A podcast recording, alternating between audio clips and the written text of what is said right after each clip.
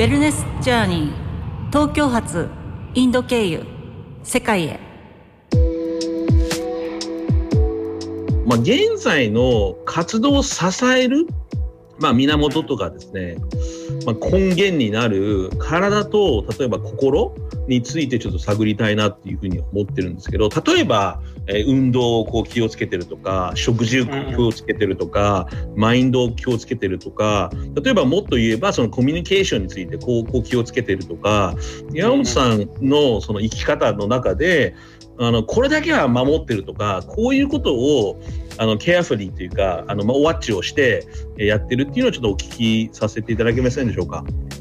そうですね。あの、仕事柄、このずっと夜中中仕事してしまうことが多いので、あの、そこは意図的に、あの、それこそ常にアプローチつけて、あの、睡眠観測をして、睡眠のこの本とかは、この、たくさん読んだので、それこそ寝る前90分に必ずこの温度上昇と温度変化、まあ温度、温度下落ですね。あの、お風呂に入って、あの、体内の温度上げて、そこから発汗して寝るみたいな、そこのスケジュール感とか、あとは、えっと、夜に過度にこの仕事を詰めすぎないで、あの、できるだけこうデジタルデトックスするというところを、睡眠をこう着地点として、あの、取り組んでるかなとは思います。なんか運動してるとか食事気をつけてるとか、まあ、食事とかはもう結局この会食とか入ってしまうと、どうしてもコントロールできないことが多いので、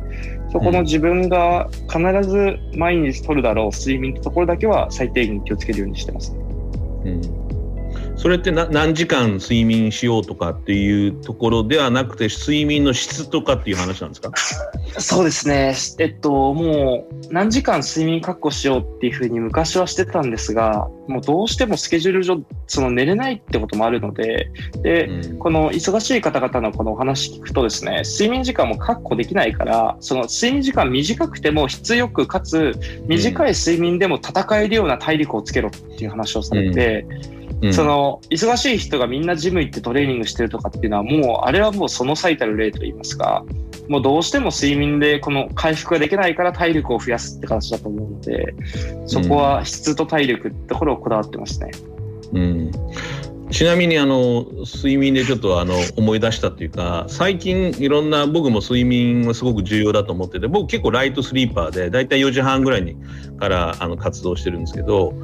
あのまあ、このコロナになってですねちょっとあの昼寝をするのもいいかなっていうふうに思ってて、でまあこれ昼寝というか、まあ、移動が多いので移動する時にちょっと5分10分とか寝て、うん、寝ちゃうっていうか自然に寝ちゃうんですけど、まあ、時々意識的にあの本当に僕も4時半から晩の10時ぐらいまでやってるので、まあ、昼のちょっとちょっとだけ寝ちゃうんですよね。でこれがねすごく僕としてはまあ1日長いので。なんか結構、うん、あの昼寝っていいかなっていうふうに思うのとであの昼寝できないっていう時もあるんですよね。そういう意味で。昼忙しいのもうスケジュール見て分かると。そうすると4時半に起きてで仕事をしてで散歩してヨガするんですけどヨガから朝ごはんの間にまた40分ぐらい寝ちゃうんですよね。でこうすると二度寝するとなんかまた逆に言うとエネルギーが蓄ってみる蓄えてくるみたいな感じになるので、僕もね山本さんおっしゃる通り結構ね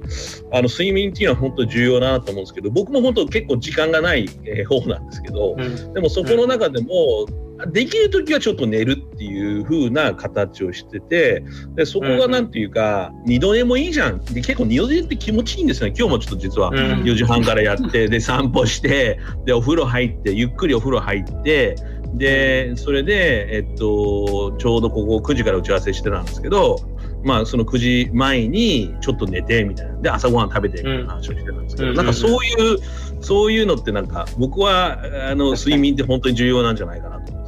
うんうんうんうん。じゅんじゅんさんどうですか？睡眠は。私はもう本当にコロナが始まってから本当にもう人生今までなかったぐらい寝て健康的だなと思うんですけど、まあただ問題なのはやっぱりそうですよね。あの、忙しい方が時間が取れない時にどういったまあ睡眠の取り方するかっていうところではその昼寝もいいと思いますその質にこだわってるっていうのはすごいなと思ったんですけど、なんかあの、岩本さんのあの記事をちょっと拝見して、他の記事を拝見してた時に、あ、これいいなと思ったのは、私はあの、ヨガと瞑想を必ずまあ、コロナになってからやるようになって、まあ、これが私の、まあ、あウェルネスのスタイルになってるんですけど、うん、山本さんの記事であのどんな状況の時も毎日お茶の時間を持つことによって、まあ、そこでこう自分の気持ちがリセットされるみたいな感じのお話をされていて、あこれってちょっとなんか私にとっての瞑想の時間に近いなと思ったんですけど、うん。今忙しいお時間の中お茶の時間って取る時間ってあるんですか？あ、全然ありますね。なので、うん。毎日、毎日撮ってます、それは。うん。あの、あとは、その結局その時間を取るっていうのは、お茶を入れるだけなので、3分とか5分とかっていう単位なので、そんなにこの、なんでしょう、5分確保できないくらい忙しいわけではないですね。うん。あの、どれだけこの会社が上場したって、この5分の価値をちゃんとそこで理解をしていれば、その時間は取るはずだと思うので、あの、うんそれは全く問題なく取れてますね。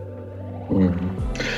でもともと僕最初就職したところが、えーっと普通弁護士事務所とか会計事務所っていうのは1時間何をしたとか30分何をしたかっていうんですけど僕が今そのアクセンチュアの前身であるアンダーセンっていう会社が6分ごと何をしたのかっていうことのアウトプットをするっていうのが仕事だったんですよね。でそうすると6分の大切さっていうのが分かって、まあ、変な話6分何やったのっていうのをアウトプットしないと給料がもらえないっていうシステムだったので毎日6分 ,6 分の税理士としての仕事事なんですけど、えー国際税理士として6分何やったのかどのクライアントにどういう仕事をしたのかっていうのを報告をするっていう結構厳しい話なんです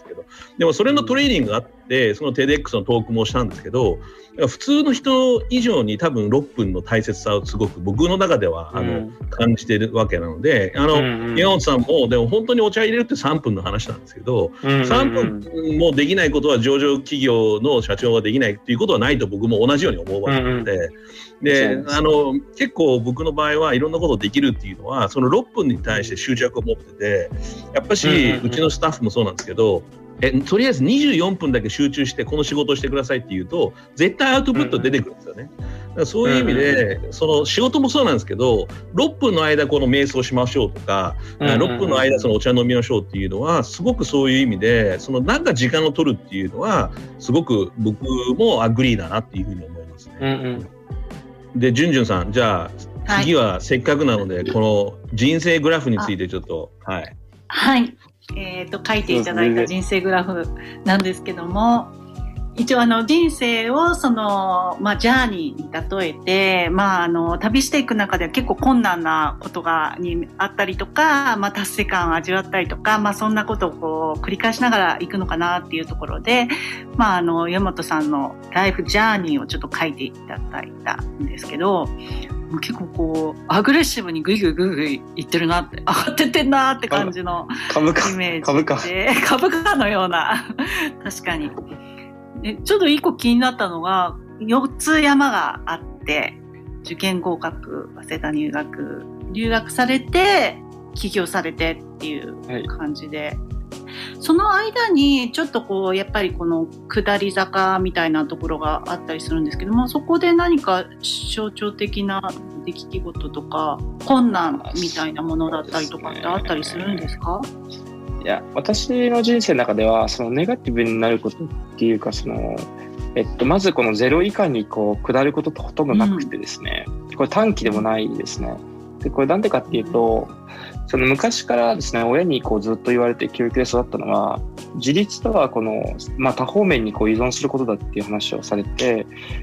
自立をするということは一つに依存しないことであって様々なところに自分のこの分身とか自分のこの、えっと、依存できる先を増やしていくって話なんですよね。で一応その昔からまあ、バイオリンとかですね、空手とかお茶とか、いろんなことをさせていただいていて、学校ってコミュニティがなかったとしても全然生きていけたし、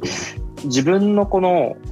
ライフジャーニーがネガティブに働くってことはほとんどなかったんですよね。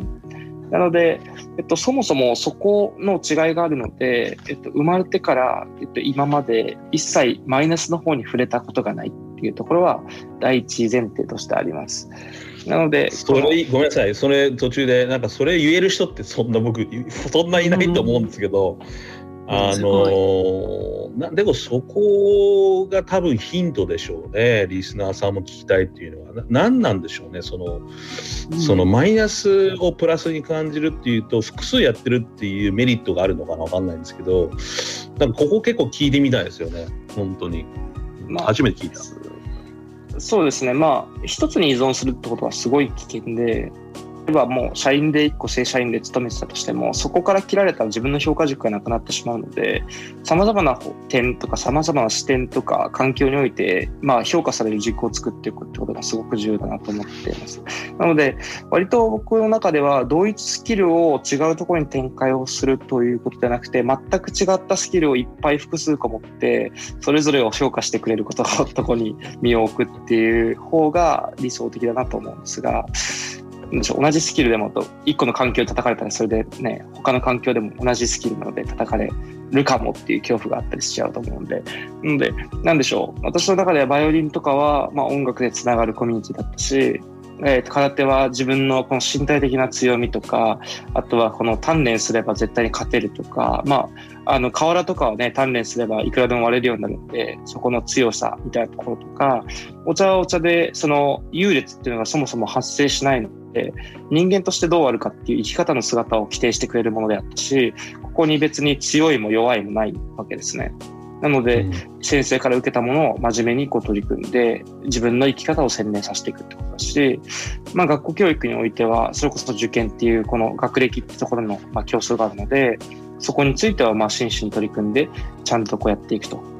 なんかその本当にね岩本さんってあのブリティッシュで言うと true gentleman っていうかなんかそんな感じがするんですよね。でこれは僕もイギリスに長年住んできて思うのはイギリスの社会でもやっぱり貢献してる人があのある程度そのインパクトを残してる人っていうのはやっぱり一つのもの、えー、をもちろん貫くっていうのもあるんですけど僕が例えばすごくリスペクトするリチャード・ブランソンもそうなんですけど、まあ、複数の事業をやってるわけなんですよね。でもともと僕、彼と仕事をしてたんですけど彼は今複数のものをやって今宇宙旅行をやったりとか地下のところをこのハイスピードでこの移動するっていうのをいろいろやってた中でで何を言いたいかっていうのはその僕すごく山田さんの話をしてその中央ジェントルマンの感じもするしなんか複数やるっていうのは今後の時代に成功っていうかある程度インパクトを残すのにはすごく必要なんじゃないかなと。で僕は自分をそのパラレルエントレプレナーと呼んでて一つのことに執着しないっていうか、えー、僕もそのあえてそういうふうにやってなくてやっぱ怖いんですよね一つだけだと。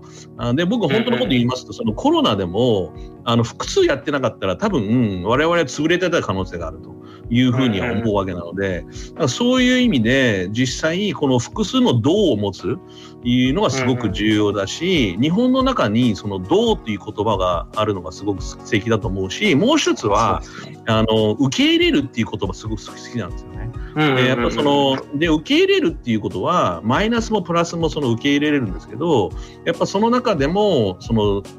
まあ、先生の教えを受け入れるとかその、失敗した時も受け入れるとかこれ全部重要だと僕はすごく感じてますね。うんうんうんうん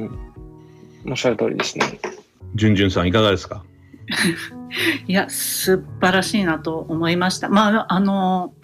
自立イコール多方面に依存するっていうその言葉がお父様お母様からあの言われたっていうことなんですけど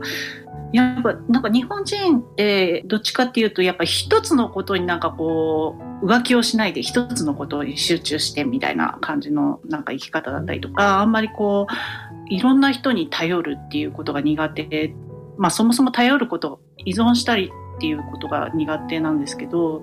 そのまあ、悪い意味でその依存っていうのを捉えてしまっているような感じがあって、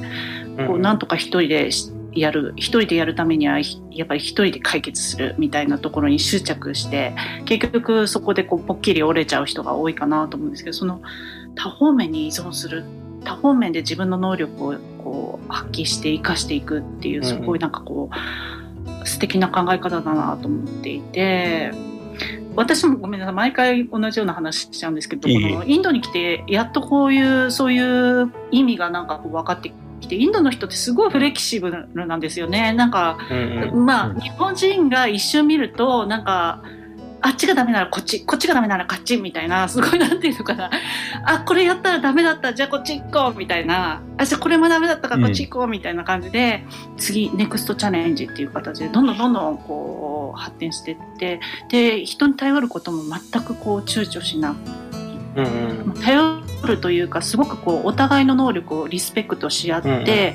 共存していくやり方っていうのがすごいあるなと思って、まあ、そういうところすごくあの今話聞いててあそういうことかっていうふうに思いましたね。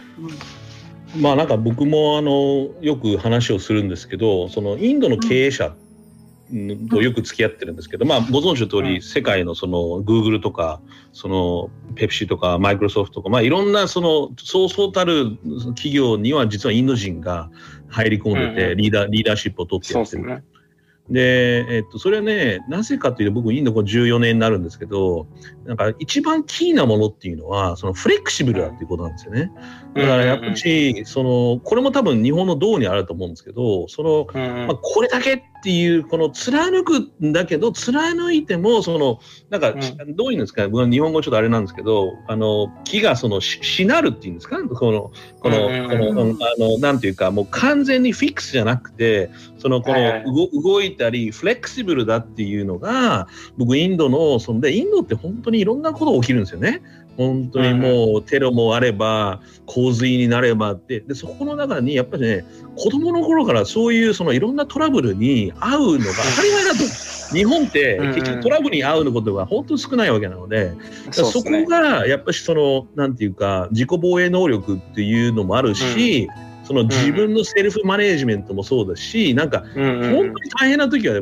助けてもらうしかないわけなので、でそこをだからその日本のその美美ってあると思うんですよね。この道をやりますみたいな話なんだけど、やっぱしその今のグローバルの時代で生きていくっていうのは、まあ、極めてフレックスブルじゃないとあの、いや2時に来るって言ったのなんで4時に来るんですかってそれで怒ってるってそんな何もできないっていう話なんですよね。変な話。いやすいません洪水でしたみたいな話になるわけなので。だそういう意味でその僕は経営で言うとそのアメーバ経営というかですね。なんかその、やっぱやっぱ常に世の中変わってるわけなので、日本ってやっぱり30年間変わってなかったっていうのが多分大きい話だと思うんです。で、どうにか儲けれたんですけど、やっぱグローバルで戦っていくと、まあ、刻々と変わってきてるわけなので、日本もそうだと思うんですそこに順応性とかフレキシビリティっていうのは、多分ご自身がそういう意味でいろんなそれもね僕も同じなんですけどいろんなところにいろんな顔があるっていうことがやっぱ強みだっていうのは聞いててなんかスカッとしたっていうか、ね、勉強になりますねじゅんじゅんさん。いや勉強になる。うんななんかそのさっきの事業の話にも関わってくるんですけどなんかどうどうですか？周りの人を見ていてあの、はい、同世代の人なのか、まあ、上の私たちぐらいのちょっとちょっと頭の固い人たちなのか分かんないですけど やっぱりそのそういった人たちがそのさっき言ってた10年間のそのお茶の産業をここまでこう、うん、まあ、ダメにしてしまったというかそのお茶農家の人たちをこう追い詰めてしまったりとかいうこともあってそれを今後変えていこうとして、まあ、新しい形で今取り組まれているんですけどなんかこう変えていけるというか。変わっていく自信というか。そうですね。私たちが一応理念として掲げているのも対立のないっていう言葉を使ってるんですが、対立を起こさないように事業を完全に展開するっていうのが自分たちのあの理念でもあり戦略でもあるので、あの、そのためにですね、わざわざこの工場を承継する形で、自分たちの中で、あの、自分たちのエコシステムの中でモデルケースを作って、それを、あの、ノウハウとかも公開をして、えっと、全体に広めていこうってコンセプトがあったりします。あの、既存の構造がいけないというふうに叩くと、これはもう敵対視してしまうので、えっと、成功しないと思うんですが、もう自分たちが未然に切ってやるから、見ててくれと。いうので、あの、こういう姿がもしかしたらあるかもねってオプションを示してあげて、それが取るべきこの戦略戦術になるようにコミュニケーションを取っていく形で、社会全体をこう一つずつ変化させていくことができると思うので、変えていく未来が描けるかというともちろんイエスだし、えっと、それのこの方法論についても、まあ、日本だからこそコミュニケーション地道にかかったとしても、あのしっかりと未然を切って成功例を出して、あの、それを展開をしていくと。まあ、受け入れて展開をしていくってことができるんじゃないかなというふうに仮説てますね。うんなんかあのあのこれ皆さんにもお聞きしてるんですけど座右の銘みたいな、はい、こう大切にしている言葉みたいなものとかってありますか、はえっと、私は結構、えっと、自分のパートナーの会社の社長なんですが、尊敬するこの方が、あの、実るほど神戸を垂れる稲穂かなっていう、あの、実ったら、稲、稲って垂れるじゃんっていう話をよくことわざなんですが、するんですね。うん、あの、まあ、実る方々、成功する方々は、それ、それを成功すればするほど頭がどんどん下がっていくと、謙虚になっていくし、真摯になっていくってところが、あの、を表した言葉なんだことわざなんですが、もうこれいい言葉だなというふうに思っているので、自分の中にしまっていつも考えてます。あの、実るって言って、ね、成功して応募になる人もいれば、その成功があたかも自分だけのこの価値なんでしょう、自分だけのおかげというふうに定義している人ももちろんたくさんいらっしゃるので、あの、そうはなりたくないなっていうのを、あの、自戒を念を込めて、あの、そういう言葉を座右の銘としていますね。うん。素晴らしくない？じゅんじゅんさん。いや、本当そうですね。素晴らしい。うん、お話を聞いてて期待しかないし、なんというか、僕ももっともっともっと頑張んないとダメなという いい気持ちになってですね、えー、次のセッションに、えー、動ければなというふうに思っております。はい。はい。ウェルネスジャーニー。